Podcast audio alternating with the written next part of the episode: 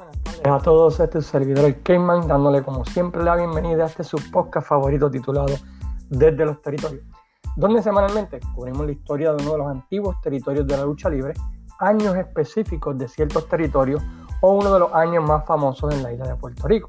También, cada cierto tiempo hacemos la biografía de la carrera de uno de los luchadores más importantes de la era de los territorios, del cual nosotros crecimos. Esta semana tenemos un podcast súper especial por dos razones. Número uno, estaremos hablando acerca del último año de lo que fue la principal competencia de la WWE, Jim Crockett Promotion, especialmente el año 1988. Pero también estamos en un podcast súper especial porque es nuestro primer, cumplimos un añito. El podcast cumple un año en el día de hoy y queremos agradecer a todos aquellos que a través del año han apoyado este proyecto, que nos han visitado, que han comentado, que le han dado share que han expresado lo bueno que le gusta, lo que no le gusta del podcast. Realmente sin ustedes jamás hubiésemos podido llegar a un año de este podcast desde los territorios. Agradecemos a todos, ¿verdad? Pues a los que a través del año nos han apoyado, tanto a Luis Gómez como a este servidor en este podcast. Y en octubre, ¿verdad? Cuando empezamos la página hasta el día de hoy, pues realmente ha sido grande el apoyo de todos ustedes y la verdad que jamás pensé este podcast tuviese el éxito ¿verdad? Que, que está teniendo y se, se debe mayormente a, a, todos ustedes ¿verdad? que sacan de su tiempo cada semana para escuchar este podcast. Cuando comencé el podcast, el primer episodio trató sobre la historia general de Jim Crockett Promotions y el año 1983.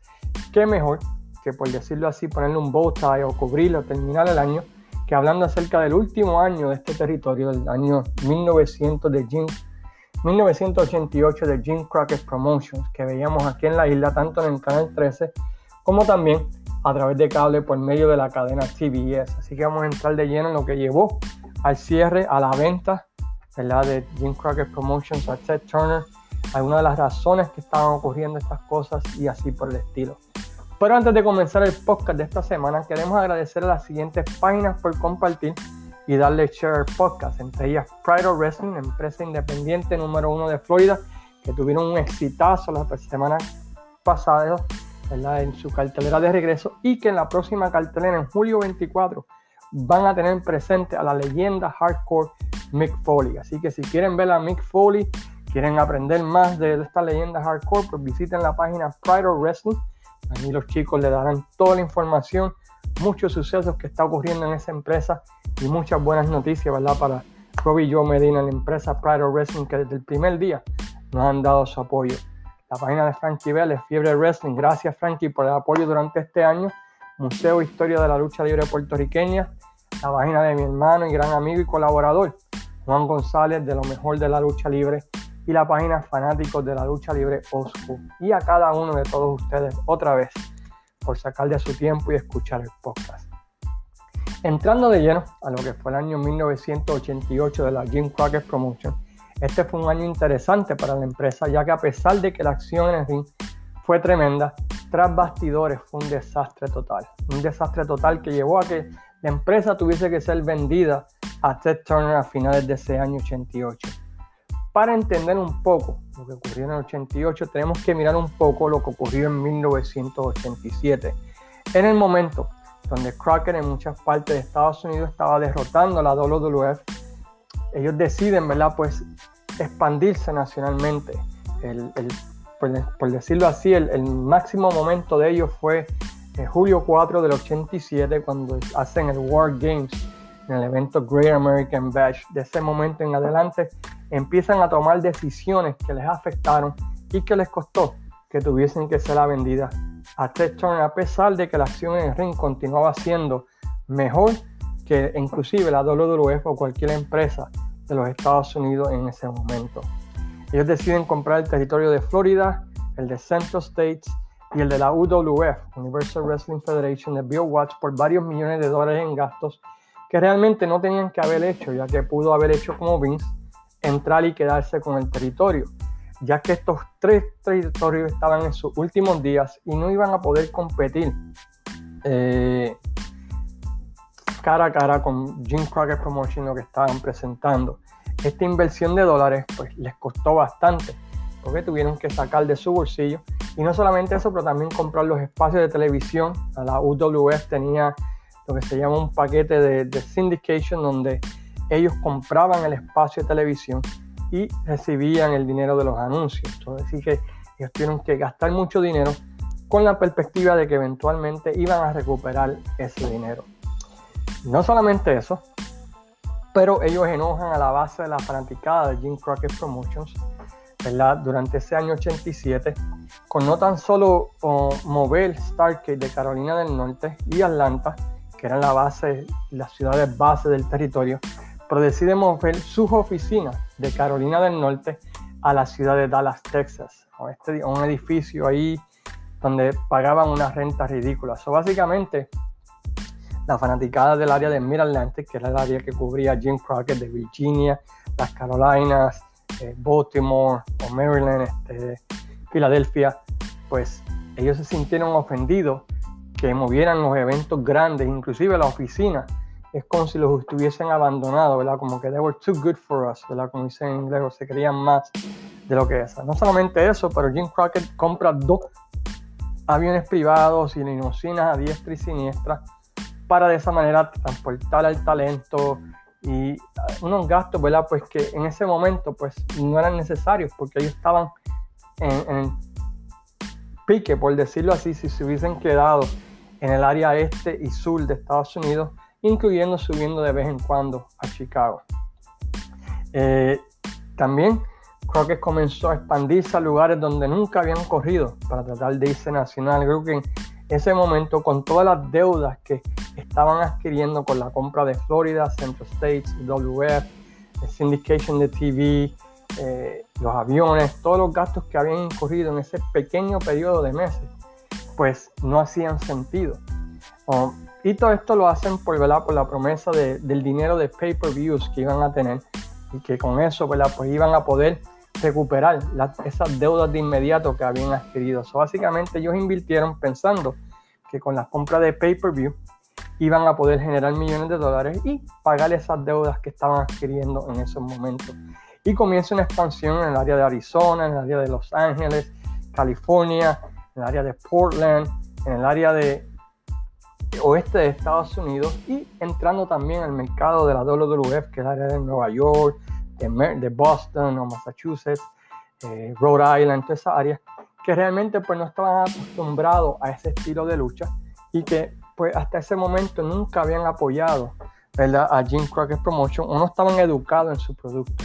algo de los territorios que sucedía y que hemos ah, visto a través de todos estos podcasts es que cada territorio tenía su propio sabor.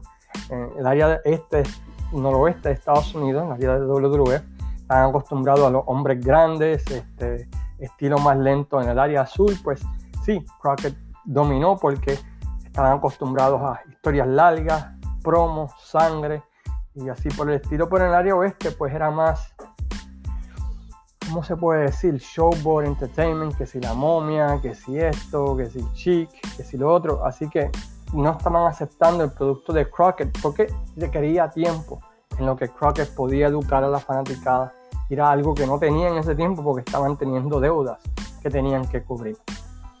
Bueno, ellos anuncian que su primer pay-per-view va a ser Stargate 87 a celebrarse en la ciudad de Chicago, aquí cerca de donde yo vivo, en el UIC Pavilion. Una tremenda arena, caben como sus 10.000 personas, muy bonita, fácil de entrar y llegar porque tiene las vías del tren, uno de los mejores lugares para ver lucha libre que, existen, más por la habilidad, por las cosas que hay alrededor, ¿verdad? Transportación, entra, no tienes que pagar parking y es fácil para entrar y salir de, ese venue.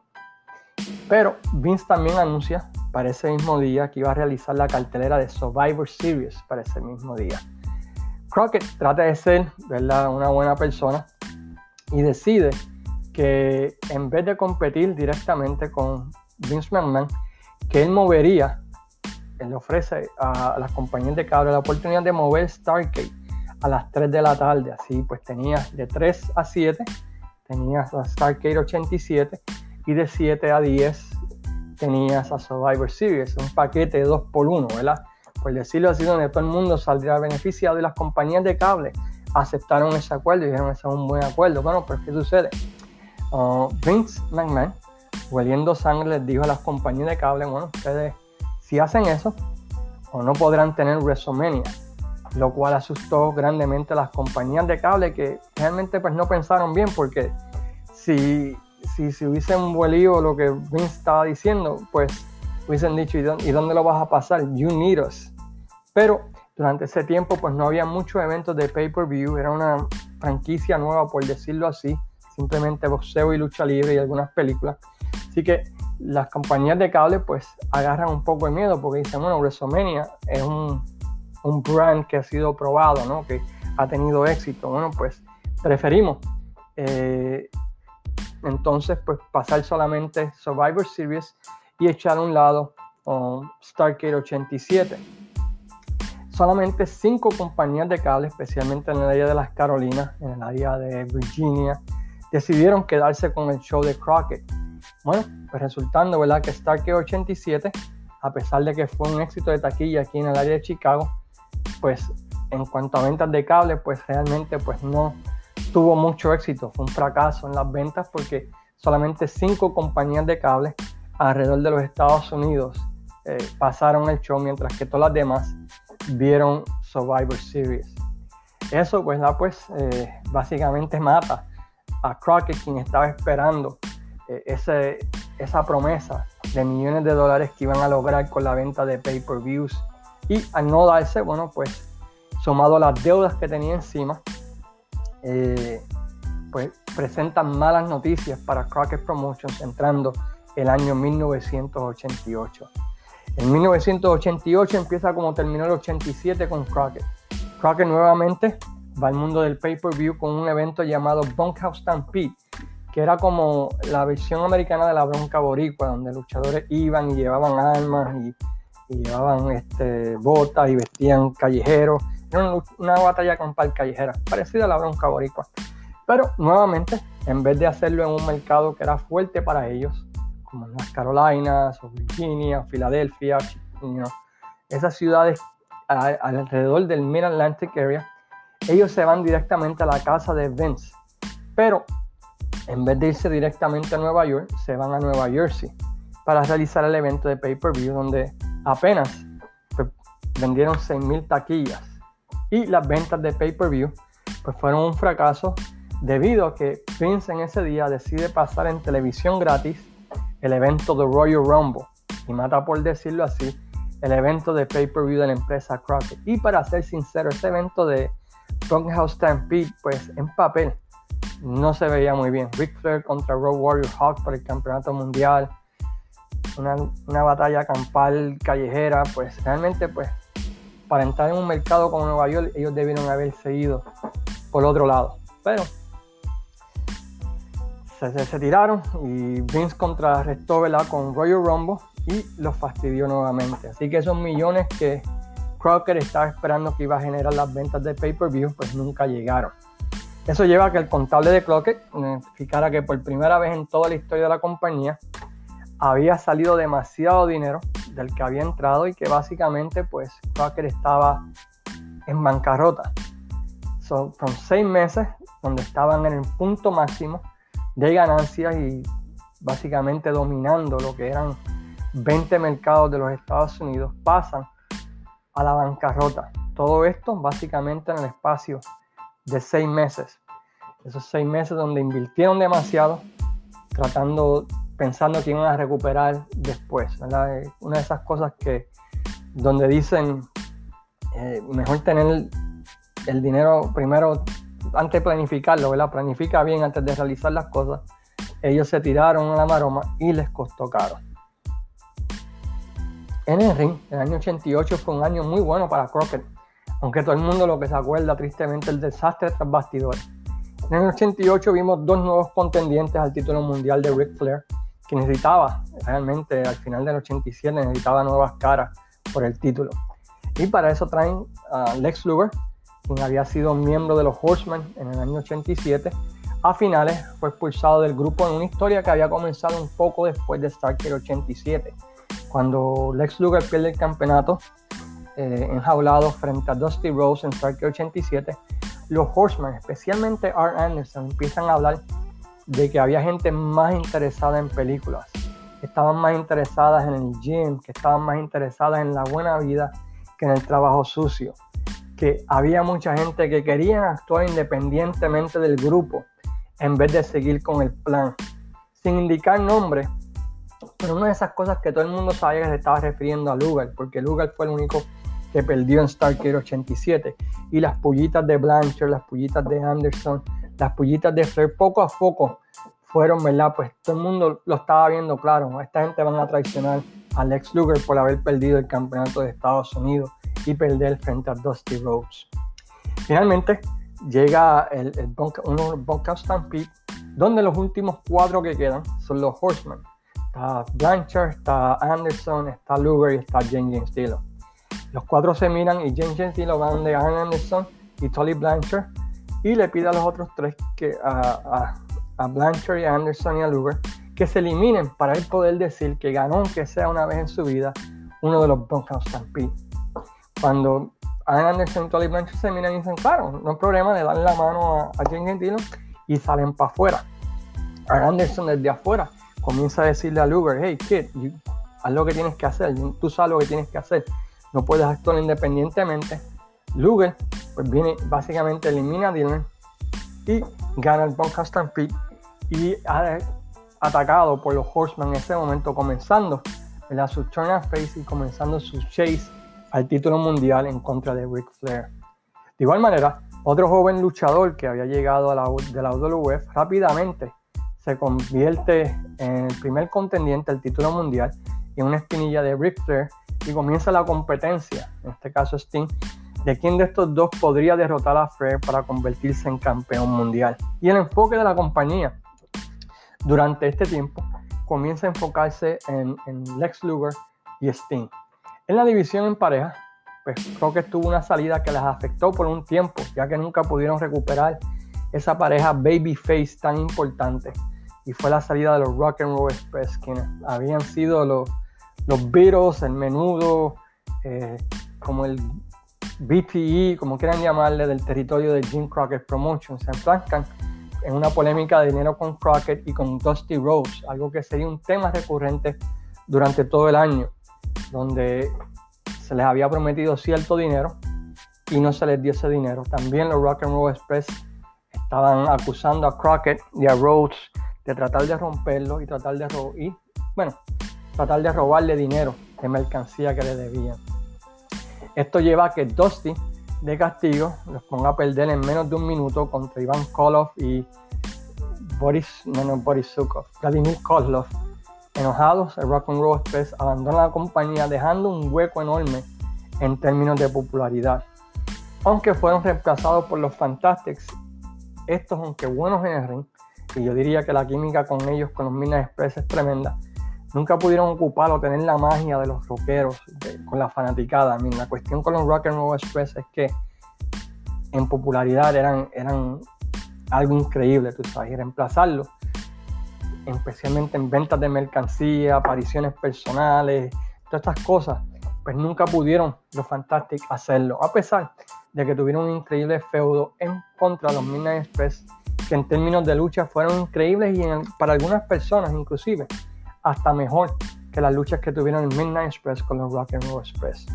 Lugal inmediatamente se pone a hacer pareja con su antiguo amigo de la Florida, Barry Windham, y van tras los títulos en pareja de Tully y Aaron Anderson, quienes son los campeones mundiales en pareja. Y se enfrascan en un feudo muy bueno. Los Road Warriors entran en un feudo con una pareja de dos luchadores que habían estado en Jim Crockett Promotions, pero que nunca habían tenido la oportunidad de brillar. Esta es la figura de The Warlord y de The Barbarian, quienes junto a Paul, Jones hacen una pareja que se llama los Powers of Pain. Y en una famosa, un famoso ángulo, famosa historia, eh, ellos realizan una competencia de alzar pesas y la nueva pareja, la de Warlord y Barbarian, atacan a los Warriors creando cuatro feudos bastante calientes durante la primera parte del 88. Cuando Vince anuncia WrestleMania 4, Crockett y Rose finalmente, luego de haber recibido dos bofetadas, deciden pagar con la misma moneda poniendo un show gratis en televisión llamado Clash of the Champions, compitiendo cara a cara con WrestleMania 4, masacrando a WrestleMania en términos de calidad luchística, además de atención y ventas, con una super cartelera que vio a Ric Flair eh, establecer a Sting como un main eventer, yéndose un empate de 45 minutos, Wyndham y Luger ganando el título mundial en pareja frente a los Horsemen ante una de las pops más, una de las cosas más grandes que puedan ver en televisión, y los Fantastics y los Midnight Express poniendo un clásico en parejas. Vince llorando porque no le gustó que le afectaran WrestleMania, fue las compañías de cable quejándose y luego de dimes y diretes, eh, negociaciones de aquí para allá, las compañías de cable le prohíben a ambas compañías de ese momento en adelante a que corrieran show gratis el mismo día de pay-per-view o que corrieran pay-per-views el mismo día. Que básicamente le dijeron, bueno, de ahí en adelante, si Crockett tiene un pay-per-view, Vince tú no puedes hacer uno. Vince, el día que tú tengas un pay-per-view, Crockett no puede hacerlo. Y así por el. Y ese fue el acuerdo que se llegó en ese momento. Porque las compañías de cable básicamente ya estaban cansadas de las estupideces de ambos, quejándose y peleando en la correlación a estas cosas. Eh, durante ese tiempo sale por primera vez eh, en el Charlotte Observer, y voy a estar poniendo esto en la página, que Crockett había puesto el territorio de Jim Crockett Promotions a la venta y que había comenzado negociaciones con Ted Turner para que estos adquirieran la compañía. Según el periódico Charlotte Observer, la venta sería, o había, la oferta era de 10 millones de dólares, comenzando un periodo de incertidumbre en la compañía, ya que el artículo indicó que estarían cortando el número de luchadores de la empresa, estarían cortando el número de eventos en la empresa y que básicamente todo el mundo estaba en el aire, ¿no? Por decirlo así. En el ring, la compañía sigue teniendo buenos frutos con el build-up al Great American Batch, comenzando en todo su apogeo. La historia más fuerte camino al Batch del 88 fue el sorpresivo turn de Barry Windham, quien semanas después de haber ganado el título mundial en parejas junto a Lex Luger, abandona a Lex Luger en una revancha por el título mundial en parejas y se une a los Horsemen, haciendo el grupo más fuerte que en cualquier momento de su historia. Para mí, eh, esa versión de los Horsemen con Barry Windham, Arn Anderson, Tully Blanchard, Ric Flair, para mí es la más fuerte de todas las versiones que han tenido a través de la historia. Y comienza un feudo contra quien fue su maestro en términos de historia, Dusty Rose, que culminaría una lucha entre ambos en el batch. El enfoque de la compañía yendo al Crockett Cup, el torneo en parejas mundiales Sting y Luger, los juntan a ambos en una pareja y ellos ganan la final del torneo y ganan el, millón de dólares al derrotar a la misma pareja de Arn Anderson y Tully Blanchard en la final. Y básicamente esto lleva ¿verdad? Pues a que Sting, por decirlo así, se convierta, perdón, que Lex Luger, entonces ya pasado derrotando a Anderson y Tully Blanchard, en su feudo, vaya entonces a donde Rick Flair a retarlo por el título mundial de la NWA en el evento. Los Powers of Pain eh, se enfrentarían a los Road Warriors en ese evento y también eh, había un feudito bastante interesante entre Kevin Sullivan y su ejército, o el Varsity Club, en contra de Jimmy Garvin y su esposa Precious, donde Kevin Sullivan estaba tratando de robarle Precious a Jimmy Garvin. Esto llevó a la famosa lucha de Tower of Doom que estaría celebrándose también en el batch del 88. Y también, ¿verdad? Pues continuaba el feudo de los Fantastics versus los Midnight Express. El batch del 88 en taquilla fue un super éxito ante una casa llena de 14.000 personas. Y aunque el undercard estuvo muy bueno, con una increíble lucha entre los Fantastics versus Midnight Express, Sting y Nikita Colo se fue un empate contra este, Arn Anderson y Tolly Blanchard y una buena lucha entre Rose y Wyndham, que vio otra sorpresa cuando manos de piedra Ronnie Garvin traiciona a Rose para que Wyndham ganara la lucha y ganara el campeonato de Estados Unidos. Tristemente, lo único que la gente se acuerda de ese evento es el final de este, cuando la lucha entre Luger versus Ric por el campeonato mundial de la NWA fue parada debido a que Luger estaba botando sangre, aunque la sangre que botó era menos de lo que me corto yo afeitándome. Y decir que este Dusty Finish fue horrible es decir poco, porque la realidad es que estuvo malo, dejó un horrible sabor en la fanaticada y no hay nada peor que tú terminar un evento con algo que deje un mal sabor en la fanaticada. De ese evento en adelante se puede decir que fue el principio del fin en cuanto a acción al ring se refiere, porque por seis meses habían podido mantener los asuntos tras bastidores sin afectar la acción en el ring, porque calidad de lucha pues tremenda, Sting, Flair, uh, Windham y, Luger contra Arnold, Tully Blanchard, Fantastic vs. Midnight Express, Windham vs. Rhodes. A mí, en términos de luchas, habían podido mantener lo que estuviese sucediendo tras bastidores sin afectar la acción en el ring. Pero de ese batch en adelante, pues se fastidió la cosa, como dicen. Eh, del batch 88 salió el feudo entre Garvin versus Rose. Murió cuando Garvin vio que básicamente lo que estaría haciendo era el jab a, Dusty Rose y estaría perdiendo continuamente frente a Rose. Así que prefiere entregar sus dos semanas y marcharse del territorio, yéndose inclusive a la AWA y a Puerto Rico antes de quedarse con Jim Crockett y ser humillado por Dusty Rose en ese feudo. Pero el tiro de gracia. Oh, y, luego de eso, los Powers of Pain, perdón, quienes estaban teniendo un buen feudo contra los Warriors sobre quién era la pareja más fuerte en ese tiempo, también abandonan la compañía cuando Rose, por alguna razón u otra, quiere que estos cuatro hagan luchas de andamio. ¿Se estos cuatro gigantones en un andamio? estos um, Warlord y, Barbarian inteligentemente pues rehusan ser partícipe de eso y deciden, ¿sabes qué? Prefiero mejor irme que tener que quedarme eh, luchando, ¿verdad? Para, para, una compañía que lo que quiere es eh, cortarme, por decirlo así, los pies, básicamente, y lastimarlo, porque tú no sabes qué iba a suceder. Con, una, con luchas de andamios entre ellos. Las asistencias comienzan a bajar también debido pues al falso final de la lucha de Lex Luger contra Ric Flair y que básicamente pues eh, Rose ya estaba un poco quemado como Booker, realmente no tenía, ya no estaba quedando las ideas que tenía en 85, 86, 87, pues básicamente pues se le quemaron en el 88 y necesitaba un break, pero su ego no dejó aceptar eso y, se vio, empezó a ver en el producto.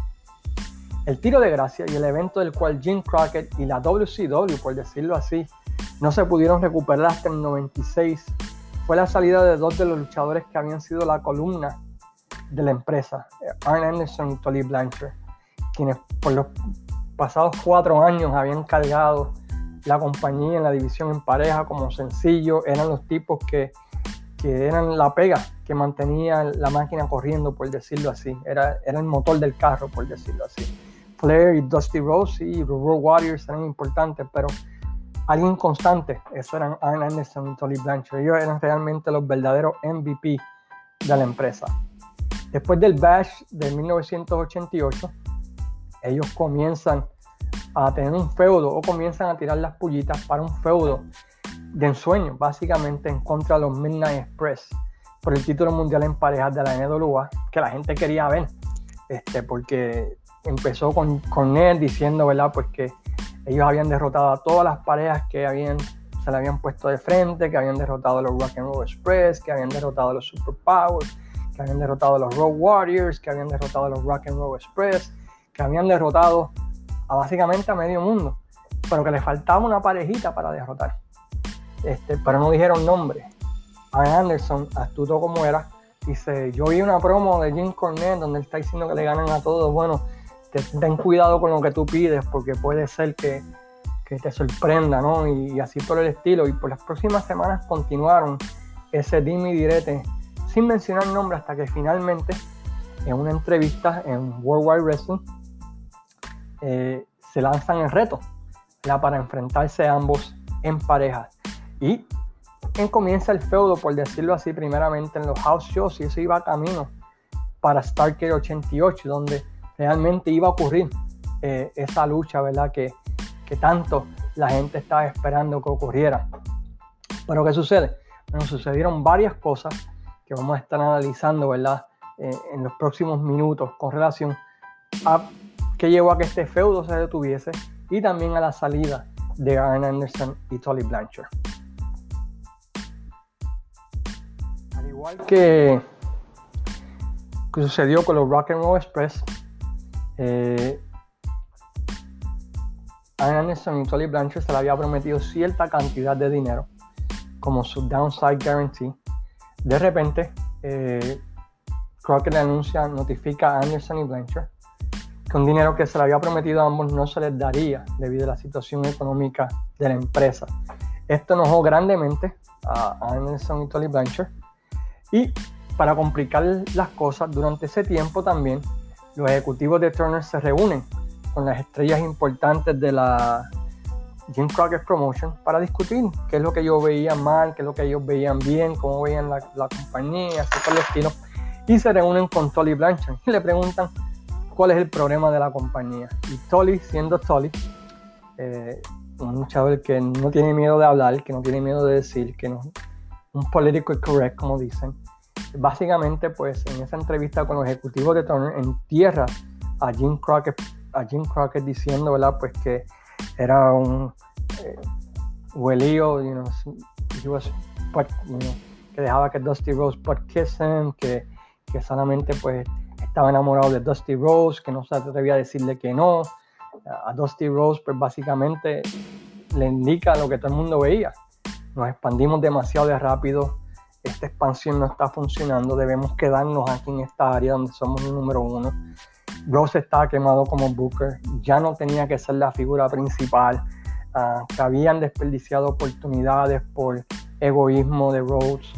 Además está decir que esto enojó a Rose a tal punto que votaron a Tolly Blanchard del avión privado, por decirlo así. Tolly Blanchard y los Horsemen viajaban en un avión privado junto a Crockett y a Dusty Rhodes a, los eventos grandes, pues Tolly, pues ya la invitación se le había sido revocada por Dusty Rose luego de que los ejecutivos de Turner le dijeran a Dusty Rose y a Crockett lo que pensaba Tolly Blanchard de su expansión nacional, del booking de Rhodes y del egoísmo ¿verdad? De, Dusty Rose durante ese tiempo de permanecer en el tope. Sumado a esto, eh, con la notificación de Crockett a Anderson y Blanchard que su dinero pues no iba a llegar, pues no pasaron 48 horas de esto que Anderson y Blanchard presentan su renuncia para irse a la WWE, dándole, por decirlo así, el último clavo al ataúd de, de Crockett, ya que la ausencia de ambos nadie la pudo reemplazar. Tú no podías tener un Horseman sin Anderson y Tolly Blanchard. Y, ellos eran Blanchard era rudo, rudo. Era el único tipo. Anderson tenía sus fanáticos. Ric Flair era popular o, odiado. Para Blanchard todo el mundo lo odiaba. Entonces estaba alguien que sacara hit, mandabas a Blanchard. Sin él, no era lo mismo. Igual siendo same. Y, y no se pudieron reemplazar. Creativamente, en menos de dos meses, que cuatro feudos que cargarían la empresa en el otoño del 88 y que llevarían a Stargate, pues se perdieron por completo. Eso sin incluir las bajas en asistencias debido al final del batch de 1988, que sinceramente fastidiaron por completo a Jim Crockett. Y en lo que reemplazaban esos tres o cuatro feudos que, se perdieron, ¿no? el feudo de los Road Warriors contra Powers of Pain, este, Midnight Express contra Ernest and Tully Blanchard, Ronnie Garvin contra Dusty Rhodes. Eh, pues, Little Too Late, ya, ya llevó ¿verdad? que se fastidiaran por completo, hasta que finalmente en noviembre del 88 se concreta finalmente la venta de Jim Crockett Promotions a Ted Turner y dar por muerte a quien apenas hace un año y medio, en julio del 87, le habían dado competencia, inclusive habían derrotado en muchos mercados a la WWF. Eh, Rose trata de hacer diferentes cosas para tratar de mantenerse como Booker. Eh, una vez que Turner entra, vira los Road Warriors, pero este fue un turn, ¿verdad? Pues que mucha gente no aceptó porque son los Road Warriors. Eh, Ted Turner, luego de comprar la empresa, pues pone un edicto de que no iba a haber sangre en televisión y, Dusty Rose sale en televisión y se corta la cara con un spike gracias a los Road Warriors. Eh, traen a los Original Midnight Express para tener un feudo con los Midnight Express que fue bastante bueno. Ese fue el único feudo así a finales del 88 que tú puedes decir, ok, valió la pena. Eh, antes de Stargate, eh, Rose quería que Rick Flair perdiera el título mundial de la NWA frente a Rick Steiner en menos de 5 minutos, lo que llevó a que Rick Flair básicamente dijera, llamara a Turner y dijera básicamente o escoges a Rhodes o me escoges a mí porque si yo pierdo en cinco minutos, ¿verdad? Contra este tipo, pues yo me voy. Y la historia, pues, está, Turner se va del lado de Flair y, Dusty Rhodes, ¿verdad? Pues termina su run como Booker y como figura principal de Jim Crockett.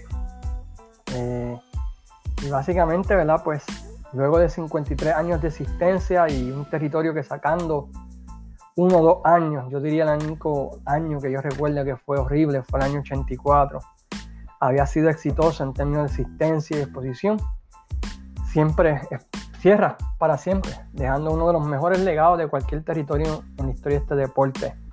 33 años después, todavía muchos de los luchadores que participaron de la empresa indican que si Jim Crockett se hubiese quedado en el sur y el medio oeste, todavía estuviese la empresa en pie, porque así de fuerte era el mercado que ellos tenían. Todo el mundo estaría haciendo dinero, ya que la WWF no pudo entrar a ese mercado. Pero su afán de crecer en el oeste y este del país, dándole la espalda a su mercado más fuerte, pues le costó. Hizo eso que la gente de esa área se sintiera traicionada. Recuerden, en otra época, en aquel tiempo, pues North no tenía equipo profesional. Eh, Atlanta tenía los Hawks, pues who cares. Este, tenía los Bravos en el 87, pues who cares. Después en el 90, o sea que la lucha libre era, era el, centro, por decirlo así, de esos mercados.